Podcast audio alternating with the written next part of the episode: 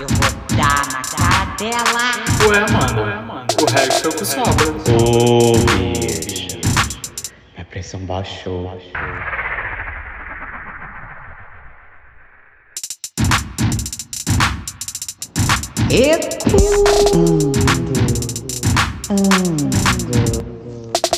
Ecoando! Bom dia, Sejam- boa tarde, boa noite, boa madrugada pra vocês. Sejam bem-vindos a mais um Ecoando Podcast. Ecoando. Vocês estão Ô, recuperadas da bicha. ressaca do último episódio? Eu tô boa. Olha, que foi de cair cerveja no colchão esse último episódio, hein? Puta. Ai, Depois de muita gente. água tônica, aspirina, a gente sobrevive. Volta. Estamos vivos aqui firme e forte no nosso quinto episódio, né? E hoje o tema vai ser um Exatamente. pouquinho mais profundo, mas vamos lá, as nossas apresentações individuais. Meu nome é Caio Camargo. Eu falo do mundo inteiro, né? Porque eu morava no Rio de Janeiro, agora estou em Minas. E eu quero apresentar aqui o meu arroba é eu Caio Camargo no Instagram, no Twitter é Caio de Cuiabá e nas redes sociais no Facebook tá Caio com K, Caio Camargo. E eu E- sou Marcelo Guerreiro. Eu falo diretamente de uma cidade maravilhosa chamada São Gonçalo. E o meu et, o meu arroba no Instagram é guerreiro88. Vamos lá, gente, segue, manda nude, manda eco, ecos do além, o que vocês quiserem.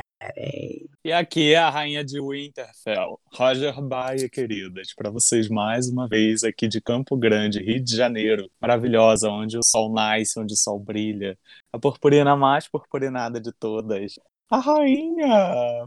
Azeite, queridas. Meu arroba Roger Baia, vocês me encontram no Instagram, no Twitter, no Facebook, no Serasa, na, na esquina, em qualquer lugar. Serasa é carteirinha, né? Resumindo, resumindo, é aquela que fica impregnada na sua vida, né? O ano inteiro Mano, eu depois do pensei carnaval. isso! Eu não pensei é? exatamente isso!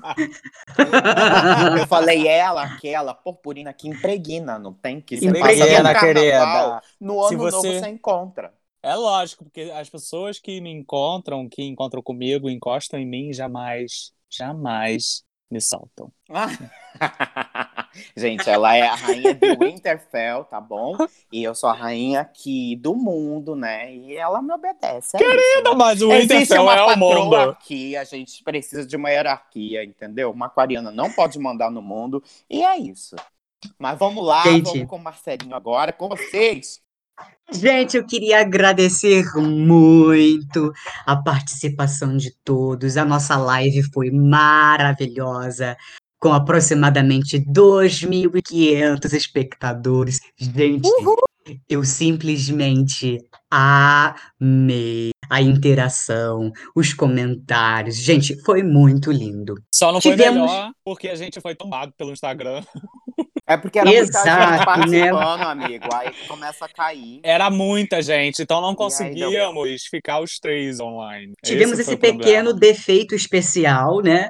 Mas que acontece, né, gente? Nas melhores famílias, nos melhores podcasts. Mas foi lindo.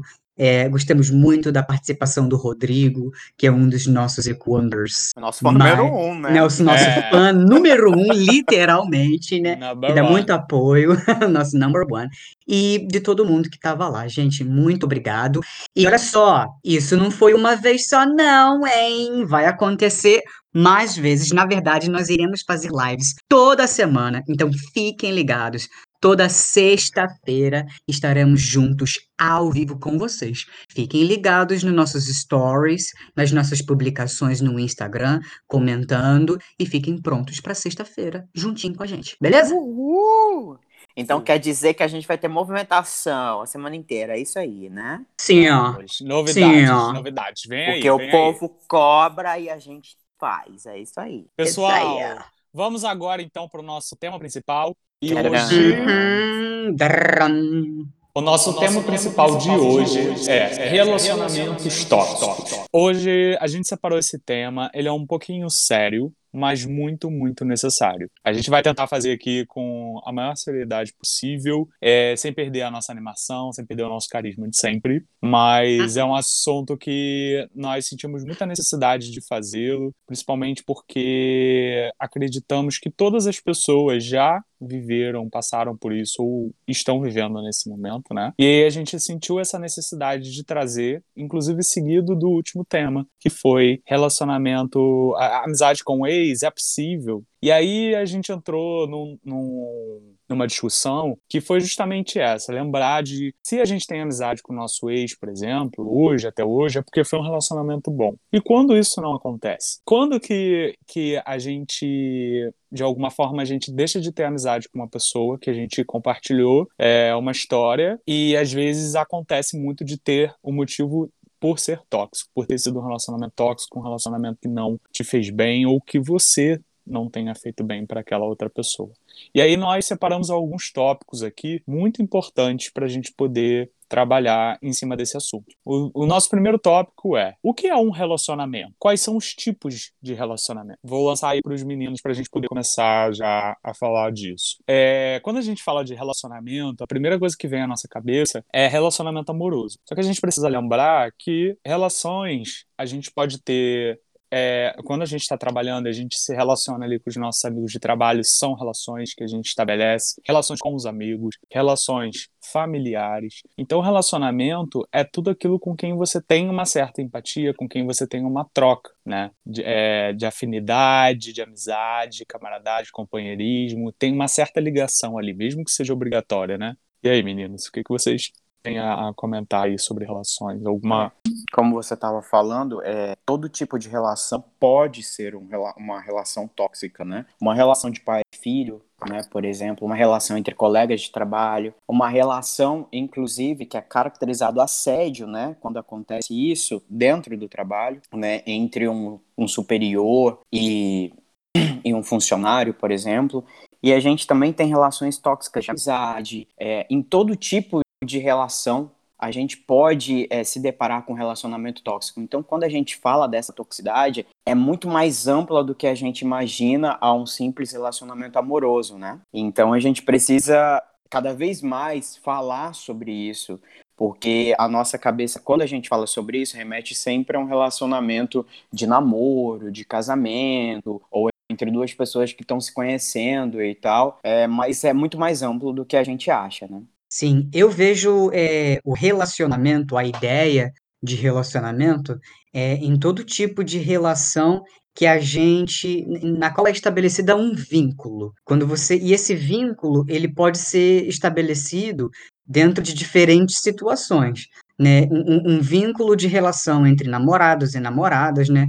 Um, uma relação de casamento, uma, como vocês falaram, uma relação profissional ou até mesmo de vizinhos, né, de, de pessoas que você não necessariamente tenha contato todos os dias, mas é de alguma forma estabelecido um vínculo. E, e como que é, esse relacionamento, né, essa relação, ela pode começar a se tornar tóxica? Bem, para toda relação dar certo, todo relacionamento é ser bom, para os dois lados, os dois lados têm que concordar, certo? Tem que estar de, de, de comum acordo com o que está acontecendo e, vamos dizer assim, conscientes das ações e vontades um do outro. A partir do momento em que a vontade de um é sobreposta né, por um para o outro, eu acho que é a partir daí que começa a ficar tóxico. E aí um, é meio que uma relação de poder, sabe? De opressor e oprimido. E a... É, a gente, a gente já está entrando então no segundo tópico, uhum. né?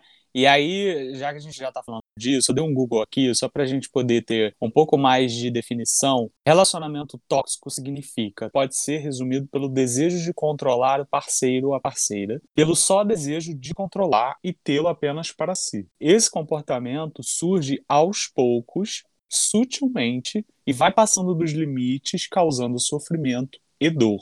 Exatamente. Então, a definição de um relacionamento tóxico, que aí era o nosso segundo tópico, era essa pergunta: o que é um relacionamento tóxico? Então, a definição tá aqui pra gente. Eu acho que é muito difícil às vezes, porque é justamente isso, né? Ele é muito sutil, ele vai acontecendo aos poucos. É muito engraçado assim, porque antes da gente até começar a gravar, a gente estava comentando isso. Nós três já passamos por relacionamentos tóxicos. E de comum acordo, a gente entende que a gente percebe que a gente demora mesmo a perceber isso. Sim, porque isso envolve muitas outras coisas. Isso não envolve é, somente o relacionamento tóxico vigente, vamos dizer assim, né? Somente o que você está vivendo naquele momento. Envolve experiências que você teve na infância, na adolescência, com seus próprios familiares que ficam no seu inconsciente, meio que te, vamos te dizer que te impedem, mas que te ajudam a não perceber que você está num relacionamento tóxico, porque inconscientemente pode parecer normal para você. É, e eu tenho uma coisa para para acrescentar aqui, porque assim a nossa sociedade é baseada simplesmente né, nessa sociedade machista, nessa cultura machista. Então assim é muito fácil a gente entrar no relacionamento tóxico e para nossa sociedade tá tudo bem, tá tudo certo, entendeu? É, é tudo bem a mulher ir para a cozinha e obedecer às vontades do homem é tudo bem o chefe é, mandar você calar a boca porque ele tá te pagando, tá pagando seu salário. Tá tudo bem pra mãe mandar o filho fazer isso e, e porque a gente cresceu com essa cultura. Então é muito complicado a gente sair um pouco né, do que a nossa sociedade tem como parâmetro e perceber, peraí, isso está causando dor, isso está causando sofrimento, eu não quero isso para mim, vamos mudar, vamos, vamos ver o que a gente pode fazer. Então, assim, eu acredito que realmente não tenha uma forma, porque às vezes, como os meninos falaram, pode ser uma forma sutil que você vai caminhando, às vezes é uma forma agressiva, que é ali, que é imposta pela sociedade, você entra porque todo mundo fala que é certo, que, que tá tudo bem, que tá tudo bem o, marido chegar tarde à noite, eu não dormir em casa, porque é homem. E homem geralmente faz isso, e homem geralmente fica com outras pessoas e tal, e porque é do homem. Então, assim, a gente tá muito acostumado a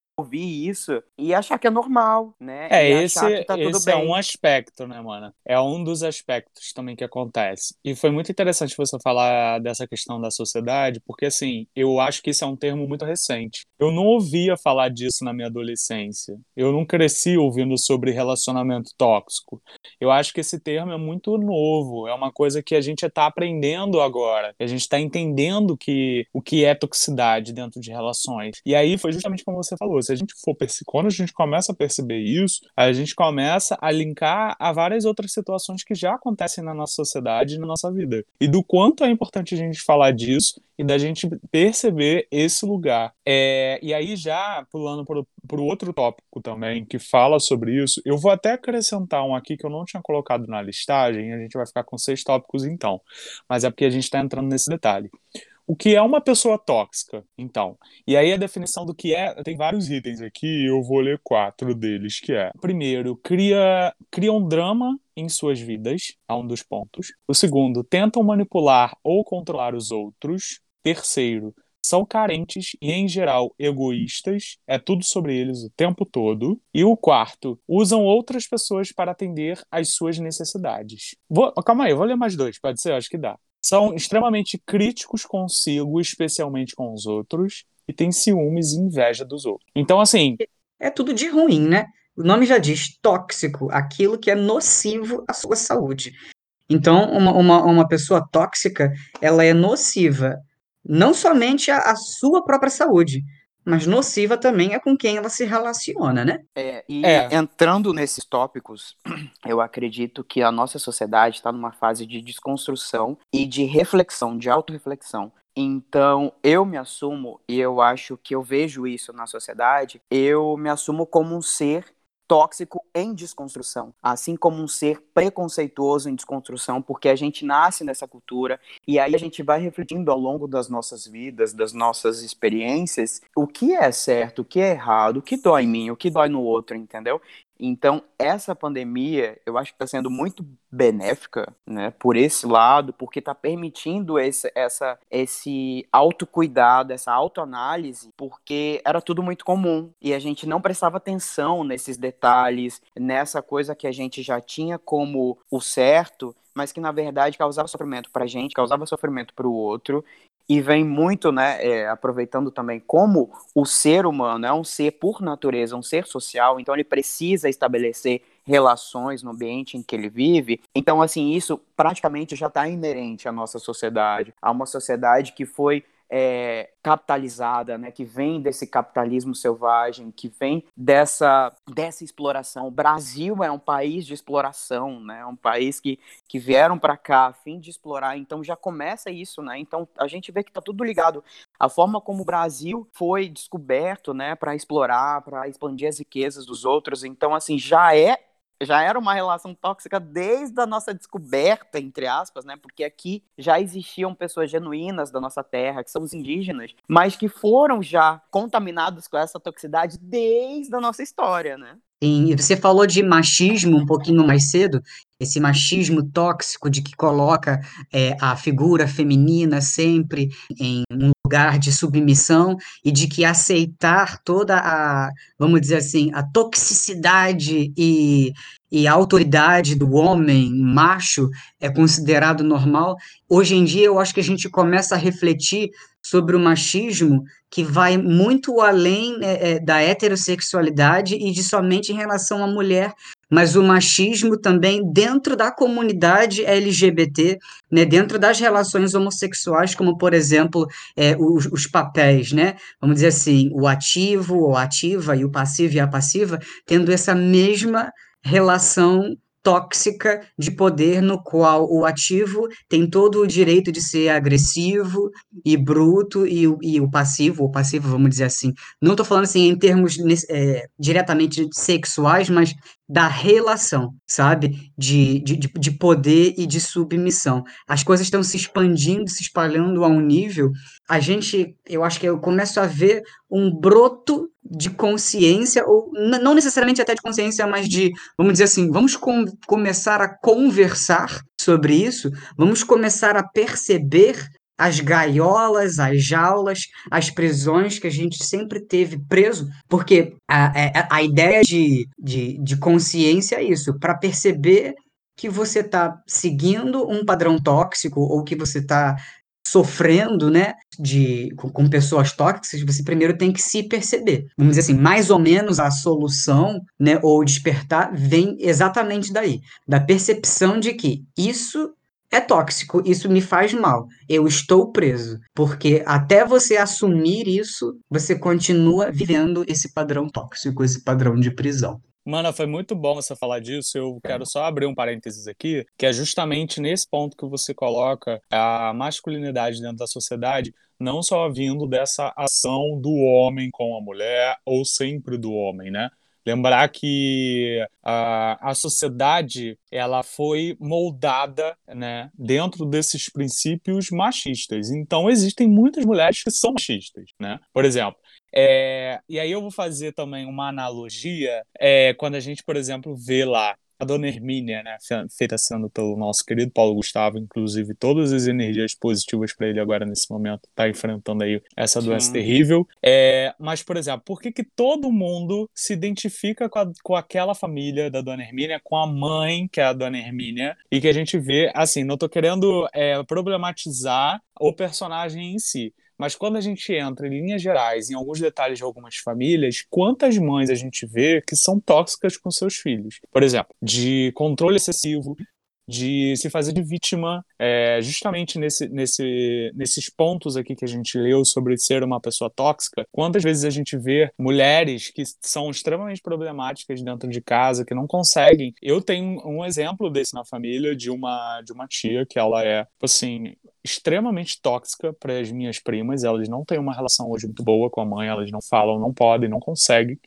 Porque a mãe é extremamente controladora, manipuladora, e tudo que ela puder fazer para poder é, por questões até de ciúme com o próprio marido dela, que são os pais das meninas. Então, assim, é muito doido isso. A gente consegue perceber que afeta todos os, todo, todas as classes e todas as pessoas de dentro da nossa sociedade e que o machismo é um mal que a gente precisa combater é, da raiz até a ponta, né, em todos os setores, assim, vamos dizer. E aí, vamos indo para o nosso outro tópicozinho aqui que a gente separou, é como identifico que estou em um relacionamento tóxico. Exatamente aquilo, né?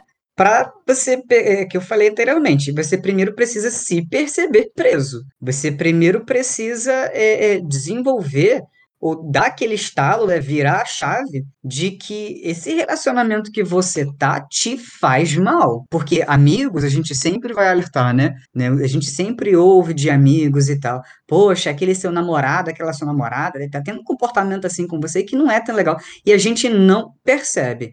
Eu acho que a gente só percebe que algo é tóxico com a gente quando a gente desenvolve a consciência de que isso é mal. Porque às vezes a gente não eu acho vê. que é um pouquinho, eu acho que é um pouquinho complicado, como o Marcelo estava vendo, né, que é difícil a gente ver, exatamente por no começo, principalmente no começo, tudo são flores, né? Então a gente está naquele ápice de, de conhecer a pessoa, de permitir que a pessoa conheça a gente também. Então a gente, é, quando a gente se apaixona, principalmente, né? A, a paixão ela costuma ser um sentimento muito forte e que faz a gente fechar os olhos para alguns defeitos. Por quê? Porque a gente acaba criando expectativas, a gente acaba, como a gente não tem conhecimento ainda muito bem sobre a pessoa, a gente acaba é, idealizando também, né? E é normal a gente idealizar, como a gente está discutindo aqui, a gente vem de uma sociedade onde o, o que é bonito, né, é legal, então às vezes a gente se deixa levar pela aparência das coisas, né? E o que o aparenta, a gente acaba deixando ser na nossa cabeça, na nossa imaginação. Então, tudo isso interfere no fato de reconhecer que você está nesse relacionamento, entendeu? Então, às vezes é com o tempo, não é de imediato que você consegue identificar. Às vezes, os amigos que estão de fora é até um pouquinho complexo, né, opinarem, e às vezes você não escuta, você não escuta, e você acaba, sim, se afastando desses amigos que estão tentando te alertar, dessas Por conta pessoas da próximas. pessoa tóxica, às vezes, também. Exatamente, Porque exatamente. Ele quer, é, porque como ele quer o controle da situação, ele, ele faz de tudo para poder te afastar dos amigos. E isso é um dos pontos para você perceber. Por exemplo, eu aqui nas minhas pesquisas e tenho uma, uma relação aqui de coisas que podem te ajudar a perceber que você está dentro de uma relação tóxica. Como, por exemplo, você teme estar perto da pessoa que você está namorando, é, você se sente exausto ou com raiva no momento que você está com a pessoa, até mesmo depois da interação, é, a pessoa faz você ter emoções negativas, como sentir mal ou envergonhado de si mesmo. Isso acontece muito. Às vezes, a, pessoa da relação tóxica, ela te menospreza, ela te coloca para baixo, ela te faz sentir impotente, incapaz, para você estar, de certa forma, dependendo dela cada vez mais, né? Porque o objetivo é, dela é esse, fazer você ser inteiro dela. Então, quanto mais ela puder te dominar, melhor ela vai, mais, mais disso ela vai estar tá fazendo. Você se sente de alguma maneira preso a essa pessoa? Quando você está com ela, você sente que está pisando em ovos e tem medo de adotar de determinadas posturas que gosta. Eu acho que esse aqui é um ponto determinante. Por exemplo, quando a gente, a gente tem uma relação leve, a gente tem uma relação saudável, vamos dizer assim, é, a gente não mede palavras, a gente fala aquilo que a gente está pensando, aquilo que a gente está sentindo de forma muito natural. E quando a gente começa a medir muito o que a gente fala para, ah, eu tenho que tomar muito cuidado com isso aqui, porque a pessoa com quem eu estou me relacionando interpreta de tal maneira, é, ah, ele não vai gostar que eu fale isso, ou tal, ah, ele vai se sentir ofendido, e eu, mas eu queria muito poder falar, e aí você se sente de certa forma impedido. Cuidado, porque gente, você pode estar tá entrando numa relação de toxicidade. Você eu acho pode... que esse é o ponto. Eu acho que esse é, é o ponto. Quando você perceber que você está deixando a sua essência. É, quando exato. você perceber que você não tá, tá fazendo as coisas Quando que você, você ignora gosta. os seus valores, né? Exatamente, você está se afastando dos seus amigos, afastando das pessoas que você costuma estar, que costumam te trazer coisas boas, e aí você começa a se aprisionar a isso, né? Ou por carência, ou por acreditar que a pessoa seja aquilo que você está idealizando. Então, são N coisas que eu acho que partem muito da nossa autorreflexão e do, do nosso autoconhecimento, porque quanto mais a gente nos conhece, mais a gente se, se conhece, assim, sabe, sabe dos nossos defeitos, das nossas qualidades, a gente acaba conhecendo o outro também. Então, é muito importante a gente fazer esse reflexo nosso, né, do que a gente faz, do que a gente é, do que, que a gente quer ser, do que, que a gente acaba é, trazendo para o outro também, que ponto que a gente, até que ponto a gente pode ser tóxico também, para poder reconhecer um relacionamento tóxico, começar a refletir sobre isso. Eu gosto daquele dizer assim, gente, se dói é porque tem alguma coisa errada. Porque a dor, é, a, a, a dor dentro do nosso sistema, né, dentro do nosso organismo, ela é um, um, um, um sinal, sinal. de que tem um sinal de que um, é um, né, do nosso cérebro, ó, tem um problema ali, tem uma parada, uma parada braba acontecendo naquele sistema ali, bora resolver. Então, assim, se dentro da relação começou a doer, já para para pensar, gente, por que que tá doendo? Por que que isso tá incomodando? Por que que isso me impede de fazer qualquer coisa com aqueles que me amam? Ou por que que isso me impede de me amar? É, eu vou fazer um gancho que já é pro, pro outro tópico também, que é como identifico se eu estou sendo tóxico. Isso é muito legal, porque foi isso aí que você acabou de comentar. Por exemplo, será que a gente também não pode estar passando os limites? Gente, é uma linha muito tênue isso que a gente está comentando e conversando aqui. Nós não somos psicólogos nem psiquiatras, mas é tudo em cima daquilo que a gente tem estudado, a gente tem lido e que a gente já tem aprendido. A gente está entrando aqui num ponto que, assim, não é pra gente dizer que todo mundo é tóxico, mas a gente precisa se perceber também. Puxando esse gancho aí que o Marcelo fez do ah, é quando dói na gente, porque a gente tem que tomar muito cuidado, porque se a gente está tendo também ciúmes excessivos, se a gente está tendo uma necessidade de estar do lado de uma pessoa o tempo todo e exigindo que ela esteja ao nosso lado, se a gente está é, implicando com todos os amigos da, do- da pessoa com quem a gente está se relacionando, pera, a, a pessoa tóxica pode estar sendo eu. Posso, Uhum. posso estar sendo eu. Então, é, se atentar para isso também, fazer essa autoanálise, porque tem que ser natural, tem que ser saudável, tem que ser leve. Relações, elas são feitas para serem leves, não podem ser pesadas, não podem ser é, relações que você se sente na obrigação de estar se relacionando com uma outra pessoa. Eu vejo muito dessa forma, sabe? É Quando eu costumo muito dizer isso, por exemplo, quando eu tô conhecendo alguém para me relacionar sexualmente, intimamente. Eu falo assim, cara, eu, o meu objetivo é me inclinar ao seu universo, que você possa se inclinar ao meu, que você tenha disponibilidade de se inclinar ao meu universo também. Porque é quando os dois universos se misturam. E é muito bonito quando você, de fato, consegue linkar esses dois universos e vocês misturam as amizades, vocês misturam as famílias. E isso é uma relação saudável. E de amizade também, por exemplo, é, eu, Caio e Marcelo, a gente tem uma relação de amizade muito gostosa. Eu nunca impedi vocês, por exemplo, de estarem em contato com outros amigos meus. E eu fico muito feliz de conhecer outros amigos de vocês. Assim como eu conheci a, a Fernanda e tantas outras aquarianas que vêm do, do Caio. E a gente. Só tem aquariano, senhor. Gente, o deixa eu Fran, contar. Deixa E eu a contar a gente- verdade. Na verdade, gente, eu moro num calabouço debaixo da casa do Roger, tá, gente? Eu tô aqui em, Vagabunda. em É uma Não ter falado. Nossa, em rede nacional contando a verdade pra Não era pra ter vocês. falado. Não vai comer porra nenhuma hoje também. Não vou te dar tua ração. Ei, Socorro! Vai ficar sem ração depois da gravação, vagabundo. Aí tá Mas um então- vivo de uma relação tóxica.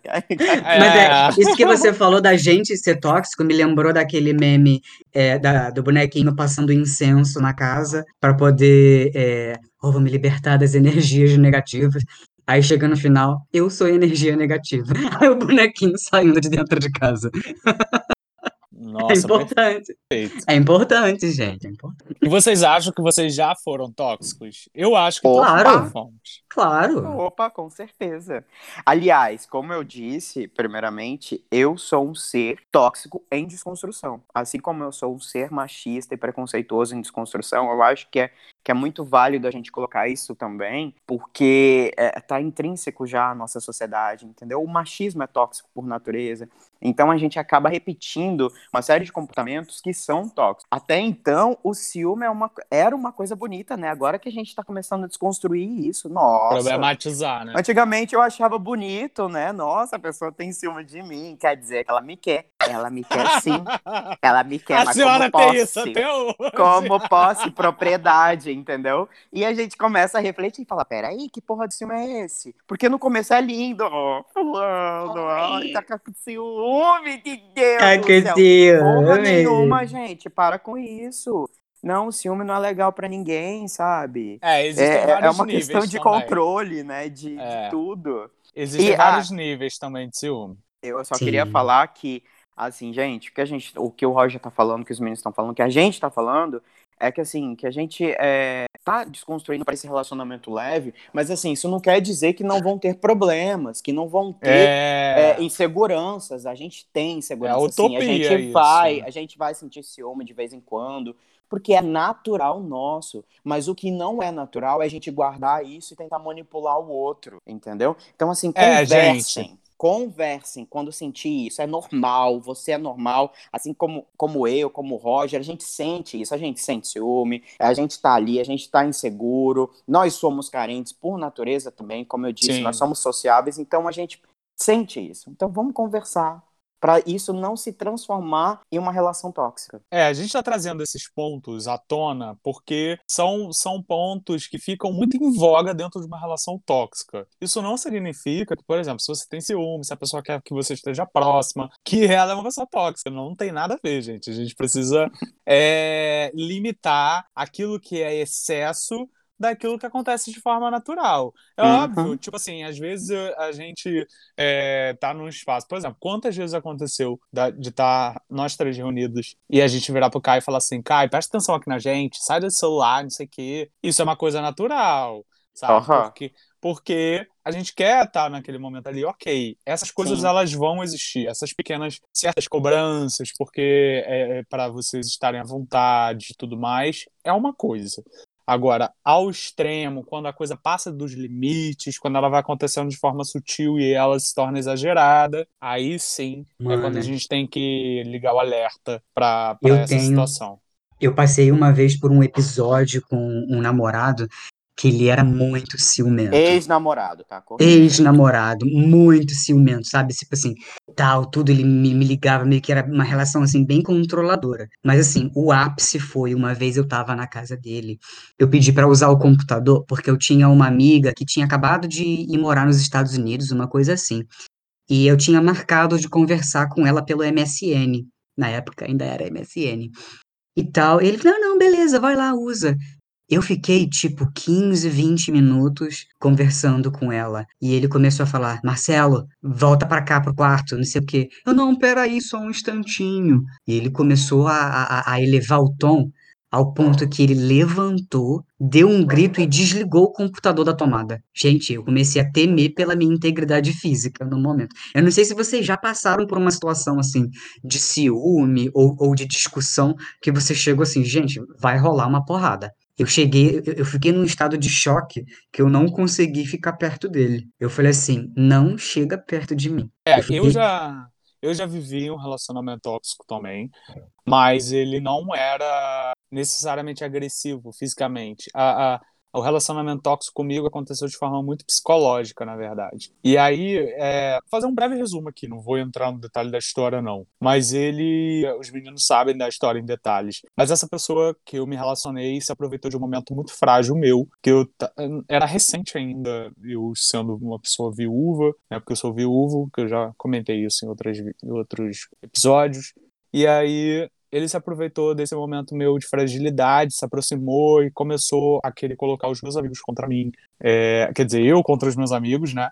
Falando da, de todos os meus amigos, ele criticava, tudo ele falava de cada um deles, tentava me afastar um pouco da minha família também. E foi chegando muito próximo da minha realidade de vida e da. é, de estar morando comigo de forma muito rápida, sabe? Enfim, essa pessoa, ela ela se aproveitou de mim de forma sentimental, ela fez de tudo para poder tirar proveito financeiro também em algum momento. É, chegou a morar comigo um mês, né? E eu só fui percebendo as coisas aos poucos, porque foi como a gente já comentou aqui, o início era muito bom e muito perfeito, né? Era uma coisa assim que você fica assustado até. Você fala, nossa, que, que incrível e tal. E aí, por sorte, ele mentia, tipo, a forma de trabalho dele, que ele fazia, aonde ele trabalhava e qual era a função dele. E a gente, a sorte que a gente tinha um amigo em comum que trabalhava no mesmo lugar e que eu fui descobrindo exatamente qual era a função dele nesse lugar. Então, assim, até isso ele,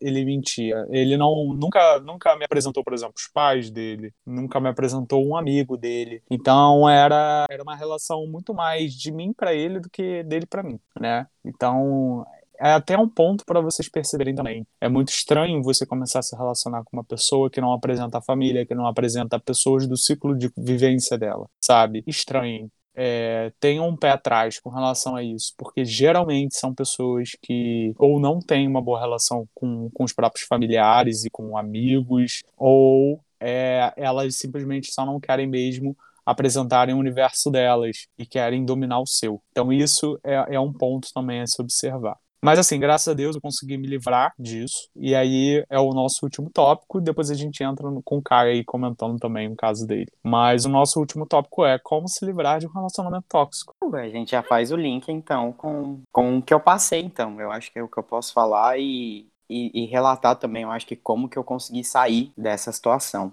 É, então, é, recentemente eu passei por uma situação um pouquinho complicada, assim, sabe? Eu sou um, um, um, ser, um indivíduo que eu, que eu coloco muito hoje em voga, né? Principalmente por tudo que a gente está vivendo e tal. Então, eu sou um pouquinho ansioso nessas questões, né? Então, quando, tipo, muitas pessoas eu conheci de forma virtual, indo, né, surge essa, essa essa questão da conversa, da química e tal. Então eu já, já quero encontrar logo a pessoa, sabe? Eu já quero conhecer e tal. Então, tipo, isso é muito meu. E o que acontece com muita gente hoje também, entendeu? Então, como a gente tem essa questão da, da relação hollywoodiana, a gente acaba se iludindo e também idealizando muitas vezes, né, quando a gente fica apaixonado, a gente acaba se entregando de uma forma um pouquinho ingênua, né? Não, não vou falar nem um pouquinho assim, sabe, de de não ter malícia, porque eu acho que a gente começa, né, com as experiências, começa a desconfiar. É natural essa desconfiança com o tempo, mas a gente acaba se entregando de uma forma um pouco mais ingênua. E recentemente eu passei por isso, né? Acabei me relacionando com uma pessoa que não morava na mesma cidade que a minha, então eu eu acabei conhecendo ela, fui para conhecer e tal. E é, eu estou num momento um pouquinho complexo da minha vida, né? De grandes mudanças profissionais, de estado, de tudo, né? E talvez não seria uma hora perfeita para conhecer alguém, para me relacionar dessa, de, da forma como foi, né? Dessa forma muito intensa. E uma forma que, que até o Roger estava falando, que depois eu comecei a perceber, é a forma como a pessoa se relaciona com o ciclo dela, né? Com os amigos, com os familiares e tal. E eu, é, acho que os meninos podem saber, né? Eu sou uma pessoa muito aberta. Né? Desde o começo que eu conheci os meninos, é, vamos lá para casa, vamos fazer um luau, vamos sair juntos, vem, vem em mim, me conheçam, conheçam o meu mundo, que eu quero conhecer o mundo de vocês. E eu sei que as pessoas têm muita dificuldade de chamarem para o mundo delas. Muito pelo contrário. Então, os meninos estão citando aí grandes pessoas que entraram nas nossas vidas e que eu tenho muito orgulho, muita honra de dividir, né? Por exemplo, a Fernanda, o Iago, que, que você estava falando aí, também são pessoas, meu primo também, são pessoas que eu faço questão, né? Dos meus amigos próximos, principalmente quando surgiu a minha conexão com o Roger, com o Marcelo, eu faço muita questão deles conhecerem. Então, voltando, né, para essa para esse rela último relacionamento que eu tive, eu fui muito aberto nesse ponto. Mas por outros motivos, eu acabei tendo essa cautela por conta dessas mudanças que eu tô passando na vida. E eu notava muito a forma como ele gritava, se alterava, sabe? E que eu fui percebendo com o tempo, né? Não na primeira semana, tudo lindo, tudo maravilhoso, tudo perfeito mas depois a gente vai vendo. Como eu sou uma pessoa que me entrego, então eu acho que isso aconteceu um pouco mais rápido, entendeu? Uma coisa que talvez eu demoraria um ano para me tocar, eu demorei dois meses para perceber. E aí eu comecei até ter uns pesadelos, assim, sabe? Eu acho que era o meu eu tentando me avisar através de sonhos, através desses pesadelos, porque eu comecei a me sentir preso. Na verdade, depois de algum tempo, né, nessa pandemia, eu comecei a perceber algumas gaiolas que eu estava me enquadrando na vida. E eu vi que eu estava me aprisionando em mais uma gaiola com esse relacionamento. E eu vi que aquilo não era certo, porque porque eu comecei a falar coisas das outras pessoas para aliviar, né? É, eu sou uma pessoa que, por escolha, eu tenho uma vida pública, por ser ator e tal, a gente precisa expor esse trabalho, a gente faz arte para o outro, não é para a gente. Então, assim, eu comecei a perceber algumas coisas que eram de encontro exatamente com o meu ser, com a minha profissão e tal, e, e eu comecei a notar isso, sabe? Tipo, essa desconfiança exagerada, meu Deus, mas as pessoas estão comentam nossas fotos, nossa, mas na enquete que você levantou, as pessoas estão falando que você é safado e tal, e tipo, e era uma forma de brincar e, e aquilo começou a mexer comigo, porque você começa a se questionar, e eu falava, gente, mas eu sou esse tipo de, de ser humano mesmo, eu sou, eu sou muito vaidoso, será que é isso? Será que por ter postado um, um nu artístico, será que é um convite para o outro que eu quero fazer sexo? Será que eu tô tão aberto assim? E eu comecei a, a, refletir isso. Então, tipo, eu começava a pedir desculpas nesse momento. E aí isso começou a, a me afastar. É, foi uma fase que eu fiquei afastado um pouquinho da internet, sem fazer vídeos nem nada. Eu tento resolver tudo comigo para depois expor. E só sei que terminou numa, numa questão que eu tentei terminar foi o primeiro. Eu converso muito com, com a minha madrinha, que é uma pessoa de muita, muita confiança minha. É, e eu me abri muito para ela e ela falou bem assim: Caio, você não tá bem. Você ou você dá um fim nisso, ou isso vai virar um problema muito grande para você. E eu fui e tentei conversar com essa pessoa. Eu falei: olha, não tá certo. Nem você, nem eu estamos bem, sabe? Isso é muito complexo. Vamos, vamos seguir com a amizade. E eu fui convencido a dar mais uma chance. E nessa chance, que graças a Deus não durou muito tempo, eu comecei a, a ver que tudo estava se repetindo e que não teria uma melhora dali. E quando eu decidi, por fim mesmo, de vez, que eu não queria mais voltar atrás, eu vi coisas muito absurdas. Muito absurdas mesmo, de, de questionar o meu caráter, assim, sabe? Sabe assim, quando você se olha no espelho e você começa a ter vergonha do que você é sabe? E isso mexeu comigo, isso mexeu. Ainda mexe, né? Eu falei que era um tema muito latente, mas o que eu queria pôr para fora. Porque você começa a não mais se reconhecer. E eu de verdade, eu tô nesse processo ainda, porque é uma coisa muito dolorosa. É uma coisa que a gente sente medo, a gente sente medo do outro é nos perseguir. Recentemente também eu vi alguns fakes aproximando, sabe? E a gente fica com medo de tudo, a gente começa a ter esses pesadelos, a gente começa a se perguntar, sabe? Meu Deus, é, quão errado eu fui? Será que eu fiz tanto mal assim para essa pessoa? Então, assim, é, acredito que é muito difícil dar um fim da forma como foi. Eu agradeço muito as pessoas que estão do meu lado, que eu voltei a me reconectar com elas, com os meus amigos, com os meninos mesmo, com o Roger, com o Marcelo. E foi isso que me deu força para conseguir dar fim. Eu não digo nem o que é certo, o que é errado, entende? Mas com certeza essa pessoa tem os motivos de ter agido assim, mas nada justifica você controlar a vida de alguém a ponto de querer ter ela como propriedade, querer ter ela como sua, de mudar a pessoa. Eu sou, eu sou um ator, eu sou um artista, então eu preciso me expressar e isso já estava me deixando sufocado. Eu agradeço muito, principalmente ao Roger, ao Marcelo, é, as pessoas que estão próximas a mim, a minha madrinha, porque foram eles que me deram forças. For, foram eles que, que inconscientemente, às vezes mesmo sem saber da relação, porque eles não sabiam disso, eu só contei depois, eles me deram forças de, de me conectar com a minha essência. E hoje eu tô aqui dividindo isso para vocês porque eu acho muito importante falar porque muita gente pode estar passando por isso agora e eu acredito que isso pode salvar muita gente, trazer essa percepção para quem está ouvindo e desculpa o desabafo, mas é isso. É, o que é de verdade na minha vida permaneceu. Eu fiquei com medo de, de perder muitas amizades, que eu acho que é o mais importante para mim. A gente fica com medo disso, mas eu fui surpreendido por pessoas de muita luz que continuaram do meu lado, que, que desculpa, de perceber que, que eu errei, claro que eu errei, de me entregar assim, de uma forma tão genuína, sabe, sem pensar nessas consequências, mas que estão comigo. Então, é isso que eu quero passar para vocês. Eu acho que fala alguém aí que eu tô tentando me repor agora. ah, eu queria estar tá aí te ama! a senhora. eu te Se ela amo. chora, a gente já fica aqui querendo chorar também, viado. um Gente, arco-íris de energia. É, tudo de. É, e assim, é para todos nós perceber, perce, percebermos que ninguém está livre de passar por uma situação como essa. Né? E assim. Gente, olha isso. Gato sente, né? Só aqui, quem tá aqui do meu lado veio passar a cabeça. Anitta. ela veio aqui, ela sente isso, sabe? Toda vez É. que. Gente, então, agora chegou o nosso momento do Épicos do Além. Eu vou ler um relato aqui que mandaram pra gente hoje à tarde. Vou começar com esse relato e já recebemos alguns relatos, na verdade. Eu vou ler um deles e depois a gente começa a conversar sobre. Bom, vou ler um relato aqui. Peraí. Bom, vamos lá. Conheci meu ex em uma roda de samba. Na Ó, só pra identificar, é, essa ouvinte, esse ouvinte é do Rio de Janeiro. Esse eco. Conheci meu ex em uma roda de samba, um cara atencioso, comunicativo, instruído, cavalheiro. Namoramos durante três meses e ele me convenceu de ir morar junto com ele. Enquanto ainda a gente namorava, ele me convenceu de que deveria virar sócia dele. Então eu pedi demissão do banco onde trabalhava, dei uma entrada de 5 mil reais para entrar de sócia na empresa. E quando eu fui ver o financeiro da empresa, vi que o capital para salvar a empresa era muito maior que isso. E o meu dinheiro serviu apenas para tapar o buraco. Logo em seguida eu fui morar com ele e tudo começou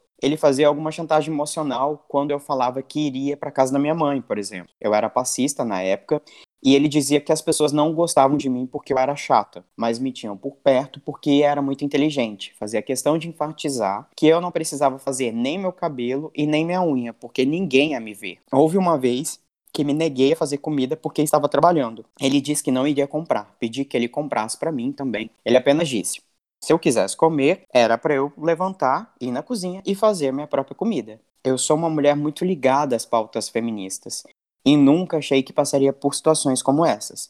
Fiquei apenas um ano casada com ele, porque entrei em um conflito muito grande e vi que a culpada não era eu. Ele me manipulava de várias formas. Controlava meu dinheiro diariamente, falava coisas que me feriam e feriam minha autoestima, e a cada dia que passava me deixava mais emocionalmente ligada a ele por estar isolada. Todas as nossas brigas eu pedia desculpa, mesmo ele tendo as atitudes erradas. A atitude que me fez abrir os olhos foi quando ele tentou me agredir fisicamente. Ali eu enxerguei que estava vivendo algo errado.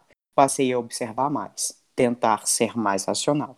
E ele continuou errando e eu finalmente cansei e fui embora. Esse é o nosso eco do, do Rio Caramba. É, como a gente percebe, né? Em todas as relações tóxicas, a pessoa manipular a outra, é, querer afastar ela, como ela falou aí, de, de, é, de fazer chantagem emocional quando ela queria ir para casa da mãe, com o fato dela ser passista, falar que as pessoas só gostavam dela porque ela era inteligente, né, mas que ela era chata. Então é pegar até pontos fracos nossos e ressaltar isso, né? Botar em voga para poder deixar a gente para baixo todas as características de um relacionamento tóxico. Mas graças a Deus que ela já se livrou disso, né? Eu acho que ficou até muito tempo, um ano. É, mas é, Sim. eu acho que assim, o, o, natural mesmo é a pessoa ir percebendo com o tempo, porque o tempo, é, é, difícil, né? É difícil. Nossa. Como você falou, você pela paixão e por uma série de, de, de outras características que você vê como positiva,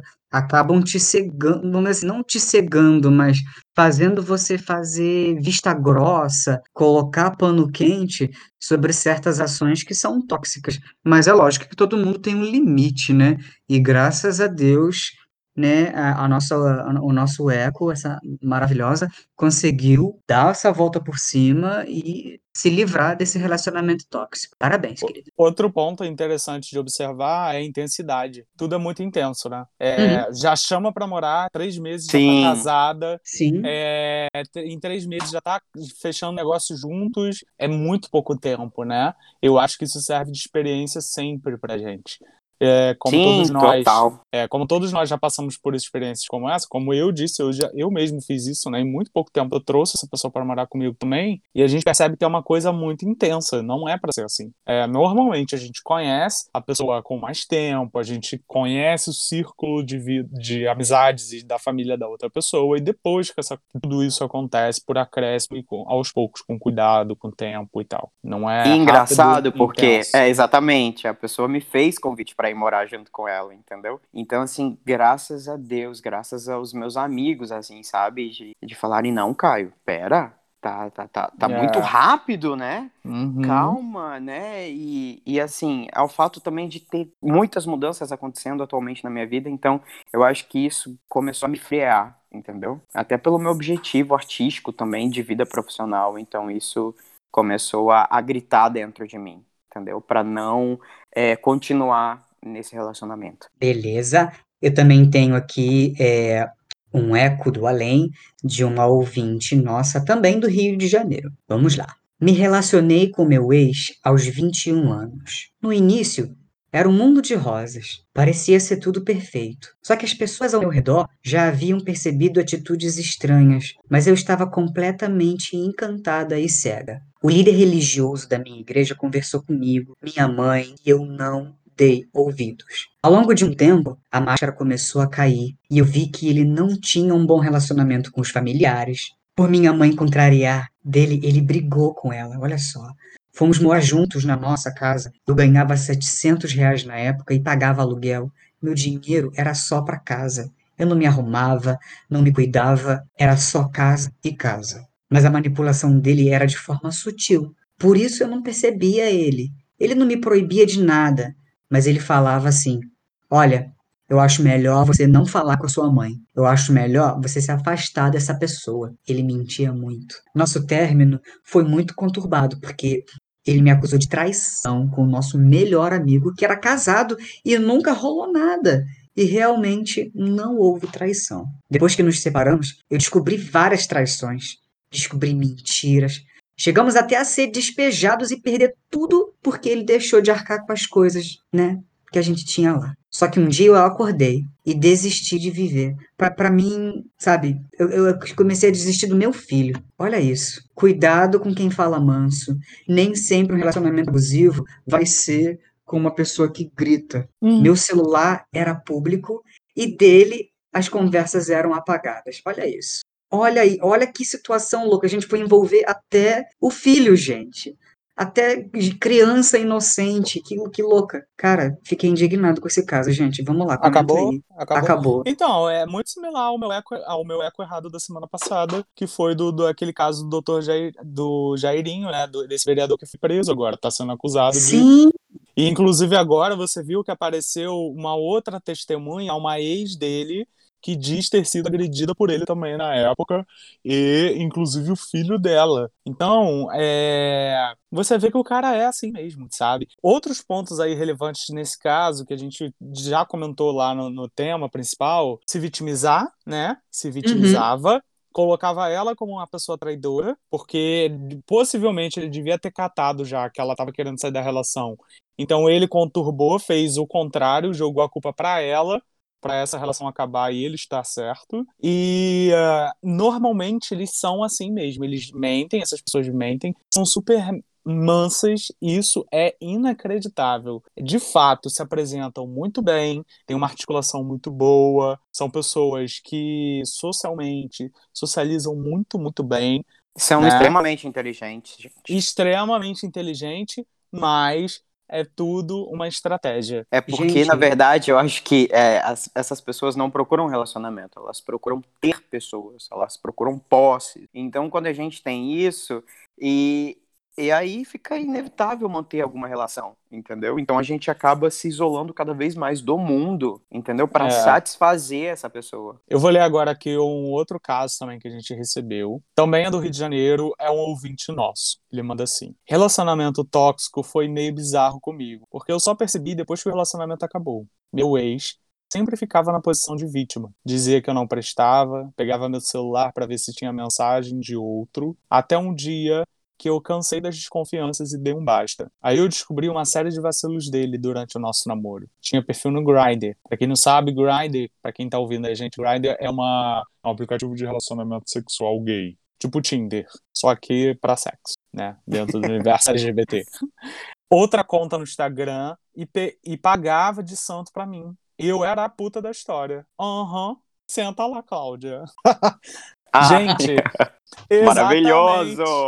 to- todos os pontos que a gente já conversou aqui, que a gente já trouxe, né? É, se fazer de vítima, acusar, botar a outra na posição de erro para poder justificar os erros dela. E mais tá exemplos. lá na né? piranhagem, né? Fica falando da outra, mas tá na piranhagem, né? Dá, dá... Hum, a gente pega um desse. Mas eu acho que é, é isso, eu acho que o falar do outro, às vezes, ne- principalmente nesses casos, quer dizer muito mais sobre você do que do outro, né?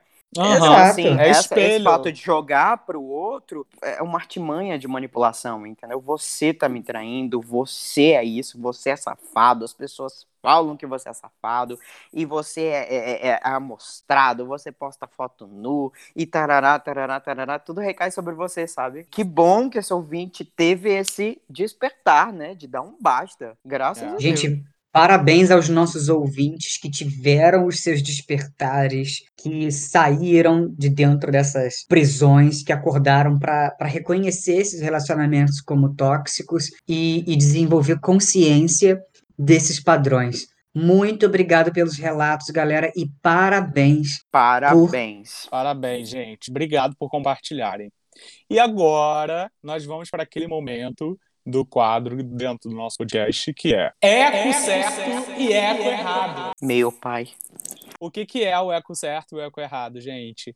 O eco errado é um flop da semana, uma merda que aconteceu, uma crítica que a gente quer fazer à sociedade, alguma coisa que a gente não gostou e que a gente quer comentar. E o eco certo é uma indicação, algo bom que aconteceu, uma coisa positiva para a gente poder falar.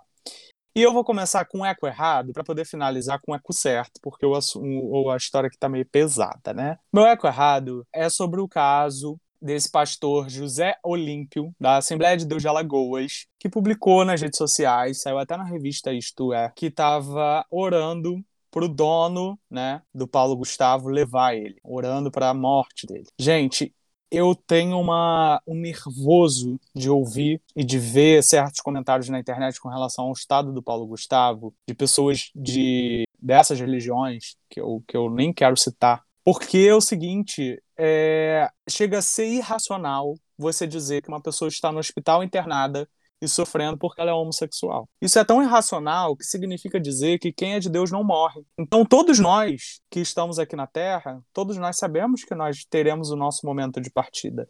E ninguém sabe como será esse momento de partida. Se fosse assim, nenhum pastor, nenhum líder religioso morreria, seria imortal, porque ela não tem pecado, teoricamente. Então, é, eu acho que esses pastores têm muito mais o que fazer do que ficar opinando na vida dos outros e falando besteira. Esse é um momento em que a gente, dependente da nossa crença, do que a gente acredita ou deixa de acreditar, é uma vida que está ali, é uma pessoa que está sofrendo e todos os familiares ao, ao redor dele também. Então a gente tem que ter, no mínimo, empatia com o sofrimento dele e com de milhares de outras pessoas que estão vivendo é esse momento que é um colapso mundial, que é o Covid-19. Então, meu eco muito errado. Eu quero que esse pastor e toda essa gente se foda de verdade.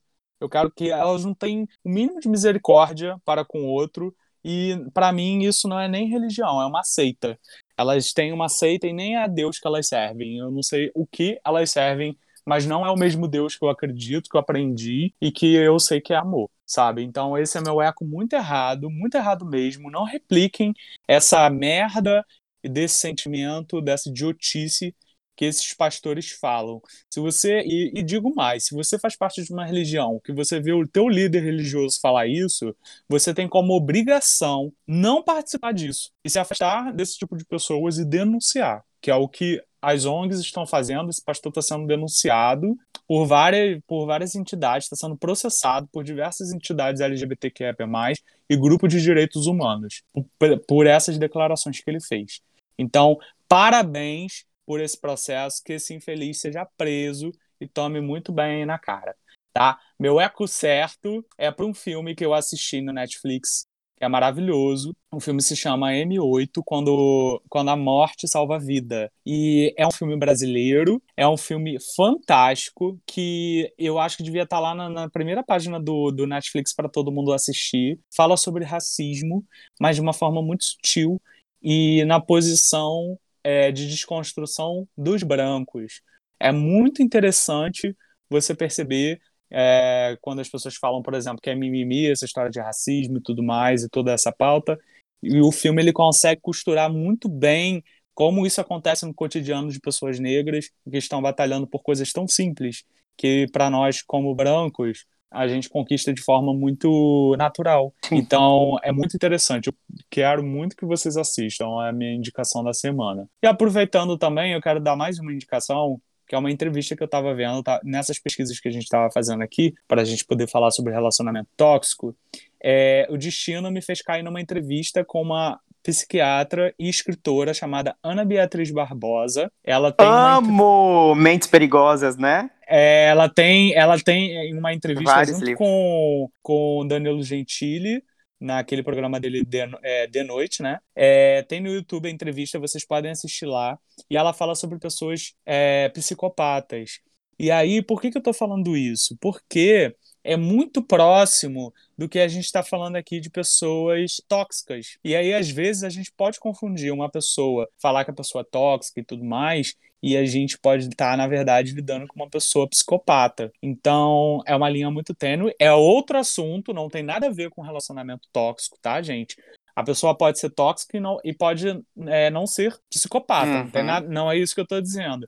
Mas eu achei muito interessante a similaridade das coisas entre, entre a pessoa tóxica e a pessoa psicopata. Eu achei interessante partilhar isso com vocês. É, só puxando o gancho já do Roger também, é, eu li um livro dela, da Ana Beatriz, que chama Mentes Perigosas, que fala do sociopata. O que é o sociopata? É o psicopata que vive na nossa sociedade e que ele é extremamente inteligente, que ela explica, né? Porque, tipo, fizeram estudos no- nos Estados Unidos que é muito difícil, nos Estados Unidos e em outros países também, que é muito difícil você conseguir identificar essa sociopatia nas pessoas. Por quê? Porque elas começam, elas, na verdade, têm uma ausência cerebral que explica, né? Que elas têm essa ausência de sentimentos. Então ela aprende a reproduzir essas emoções e elas são ligadas simplesmente pelos interesses pessoais. Então elas são geralmente grande li... elas têm facilidade de conseguir grandes posições no trabalho, elas têm facilidade de conseguir a confiança das pessoas, então são pessoas assim super benquistas na sociedade, entendeu? E ela cita diversos exemplos, diversos exemplos de grandes criminosos, né? Então eu estudei isso numa matéria na faculdade que chamava criminologia, dentro da grade de direito, né? Para quem não sabe também, eu sou advogado, então aí a gente estuda. Mas, enfim, puxando o meu eco errado, que eu quero terminar também com uma coisa positiva, é o meu eco errado vai para toda essa essa discussão nossa sobre relações tóxicas. Então, assim, se você é, já se viu sendo essa pessoa tóxica, que você procure a evolução, procure esse crescimento pessoal, porque eu já fui, com certeza os meninos também, uma vez ou outra, já foram tóxicos também. Então, assim, a gente procura refletir sobre isso, sabe? Até que ponto meu, meu ciúme começa a causar dor no outro? Até que ponto a minha insegurança causa insegurança no outro? Até que ponto eu começo a deixar a minha essência e querer possuir o outro? Então, quando você vê que você quer muito uma pessoa a ponto de, de querer ela só para você, começa a refletir sobre isso, gente. É, nós estamos numa sociedade em desconstrução. Tudo que está acontecendo à nossa volta é para que a gente aprenda a viver melhor, sabe? Porque não tá dando mais. As nossas relações estão cada vez mais escassas. O relacionamento líquido está em voga na sociedade. Então, a gente precisa sim estabelecer relações melhores. A gente precisa sim estabelecer amor. Então, esse vai meu eco errado para tudo que a gente discutiu aqui e meu eco certo é, eu já havia falado para os meninos desse livro que eu li. Na verdade, o primeiro livro chama Ele e o segundo livro chama Nós, que são de duas escritoras, da Ellie Kennedy e da Sarina Bowen, que é um romance, né, dentro do mundo LGBTQIA+, entre dois homens, e é um romance muito lindo. Por quê? Porque vai desconstruindo essa, essa questão da, da relação tóxica, né?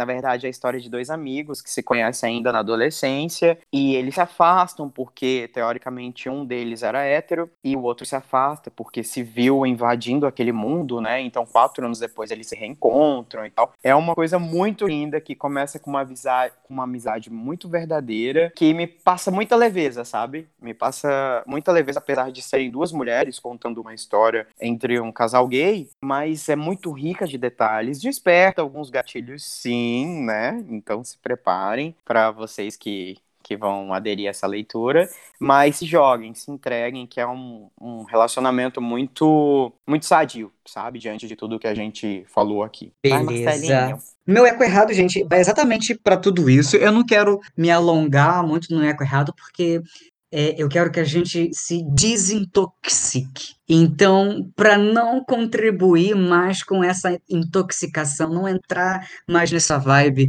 e, e, e sabe, emanar através dos nossos ecos para quem estiver ouvindo. Eu quero que, usar o momento do eco errado para um momento de desintoxicação. Então, gente, vamos nos desintoxicar, nos livrar desses relacionamentos através da autopercepção e consciência. Pessoal, vamos nos perceber dentro dos nossos padrões negativos, vamos perceber o outro né, com, com negatividade e toxicidade em relação a nós. Então, a minha palavra para o eco errado é desintoxicação. Bora desintoxicar, detox total em geral. E o meu eco certo vai para um livro que eu estou lendo, chamado o Se- A Realidade de Madu. É um livro de ficção científica. Ele fala sobre é, uma personagem que ela é abduzida por uma nave intergaláctica e, e nessa nave ela aprende coisas sobre ela e sobre é, a, a mudança da realidade que vivemos, que está muito tóxica, que está muito nociva para o planeta. É um livro que está sendo bem polêmico agora, Então, sabe? É, e principalmente agora nesse período Aquele trecho eu pandemia. mandei é desse livro. Sim, ele tem é, é, um- umas, um- uns trechos meio proféticos, sei lá, ro- rolou várias trezas aí por causa desse livro. Então, gente, bora lá ler, porque para quem gosta de ficção científica, eu adoro li- literatura E de quando ficção que ele foi científica. publicado? Ele foi publicado em 2016. Nossa. Nossa, É, então, assim, um bocado de tempo, assim, bem antes da gente sonhar em ter essa pandemia, né? apocalíptico. Isso, bem apocalíptico. É isso. E aproveitando essa, essa energia de desintoxicação, vamos para aquele momento que eu simplesmente adoro. É o nosso Tomando, né, já que, eu tô- já que eu comecei a falar do livro, né, A Realidade de Madu, o meu Ecoarte vai ser pro comecinho, que faz a gente refletir sobre a nossa relação religiosa, sobre o que, que é isso. Todas as religiões do mundo estão falando da mesma realidade. Elas usam palavras diferentes, mas há somente um espírito se movendo através de toda a vida. Pode haver diferentes técnicas para chegar lá, mas há somente uma que é real. E quando você está lá, você sabe. Qualquer que seja o nome que você dê a ela, você pode chamá-la de diferentes nomes. É tudo uma coisa só. Falei com essa entonação assim um pouco mais mais firme, porque é isso que o mundo precisa entender, porque chega um momento que até eu já perco a minha paciência. Tô puta, hein? Tô Tô puta, hein? puta. Para de querer, sabe, gente? Tô Tomar boa, não. é, para de querer dizer o que, que Deus pensa, o que, que Deus acha. Deus tá aí, gente. Deus E tá é isso. pra isso. Tá É. cagando pro que a gente acha, gente. Se A Deus gente acha, deixa de importar, Eu, hein? Você gosta, você gosta que falem por você? Você gosta que, que, que usem palavras que você não falou para dizer o que você pensa ou deixa de pensar? Não gosta. Então para de dizer o que, que Deus acha ou deixa de achar, porque você não sabe de nada, querida. Fica na tua, faz a sua prece, faz a sua oração na tua. Beijos de luz. Agora vamos lá, gente, para os nossos recados finais. Isso. Tá chegando ao fim mais um episódio nosso aqui do podcast. E eu quero deixar claro para vocês que assim, os nossos ecos do além vêm de vocês, são vozes do Brasil inteiro, do mundo inteiro, que podem ser mandados por, pela nossa DM lá no arroba Ecoando Podcast no Instagram, ou arroba Ecoando, ou ecoandopodcast, arroba gmail.com, que vocês podem também mandar os relatos através do e-mail ou pela nossa DM também no Instagram. Então, assim, adicione a gente nas redes sociais, mandem os ecos de vocês. A gente precisa falar, a gente precisa esclarecer as coisas, a gente precisa ecoar pelo Brasil e pelo mundo. Então, esse é o nosso recado final. Que vocês fiquem, né, no amor, que vocês recebam toda essa energia de amor, que vocês possam refletir tudo que a gente construiu aqui ou desconstruiu, né, para que a gente é, busque sempre essa evolução, pautadas no respeito, no amor próprio, no amor ao próximo em tudo que a gente discutiu aqui, tá? Esses são os nossos recados finais. Sigam a gente nas redes sociais, nas nossas lives, que será toda sexta-feira agora, em tudo que a gente publicar, nossas enquetes diárias também, os nossos feedbacks também, que vão, vão ao ar. Eu não sei qual dia da semana, mas fiquem ligados lá, tá bom? E agora com vocês, meus amores, pra gente se despedir agora. Ah, só lembrando de mais um detalhe, galera, sigam a gente também dentro das plataformas que vocês nos ouvem. Então, dentro do Spotify, dentro do, do Deezer, do iTunes, lá no Google Podcast, em qualquer plataforma que vocês se- eh, ouvem a gente, sigam, porque todas as vezes que a gente subir novo episódio, a plataforma vai te sinalizar que tem episódio novo do Ecoando. E aí vocês ficam por dentro, não perdem nenhum capítulo novo nosso, tá? Nenhum episódio novo nosso. E É, compartilha! Exatamente, compartilhem, porque pra gente é muito importante. É muito importante que vocês sigam a gente lá e compartilhem. E galera, não esqueçam de dar o feedback de vocês, de dizer o que, que vocês acharam sobre o episódio 1, o episódio 2, o episódio 3, o episódio 4 e esse episódio que a gente vai lançar essa semana. Ecoem suas vozes, galera. Não só mandem né, os casos, os, os ecos do além, para que a gente fale aqui né, e dê a nossa opinião e tente ajudar vocês, mas fale também sobre o que, que a gente já falou, que vai ajudar muito e muita gente. Beijo! Um beijo, meus amores. Sigam a gente, sejam felizes, vão espalhar amor e purpurina. Uma ótima Detox, semana! hein? Aquela couve com Gente. limão, hein? Vamos fazer um detox. Por favor, da alma, do corpo, de tudo. Isso, Beijo, beijo, beijo, beijo. Banho de sal grosso. menino. Tchau. Tô puta, hein? Tô puta, hein? Ô, bicha. Caraca, puta.